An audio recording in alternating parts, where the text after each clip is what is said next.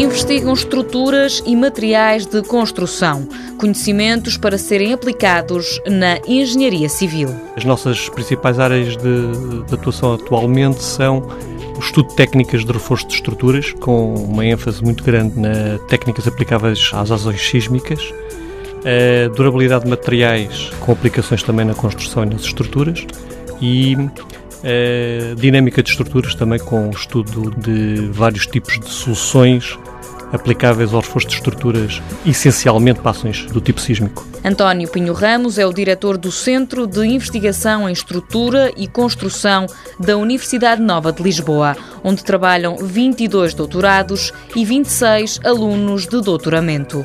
O UNIC tem uma forte ligação ao mercado. Apesar de não haver muito investimento em Portugal no desenvolvimento tecnológico nesta área, mas o nosso principal objetivo, efetivamente, é estudar soluções com alguma aplicação prática na nossa realidade, de forma também a aumentar aqui a, o grau de competitividade das nossas empresas. Apostam na prevenção. Uh, acabámos ainda há pouco tempo de fazer os primeiros ensaios do comportamento de lajes fungiformes, que são umas lajes especiais que apoiam as lajes diretamente nos pilares.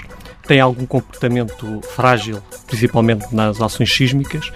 É um assunto mal compreendido ainda pela comunidade técnico-científica e nós temos feito ensaios em Portugal, os pioneiros, de forma a compreender melhor o funcionamento deste tipo de estruturas, de forma a também perceber o que é que nós podemos atuar, por exemplo, na sua melhoria. Portanto, em termos preventivos também, o que é que as nossas estruturas poderão incorporar, de forma a ter um melhor comportamento a este tipo de ações, nomeadamente. O UNIC foi formado em dezembro de 2001.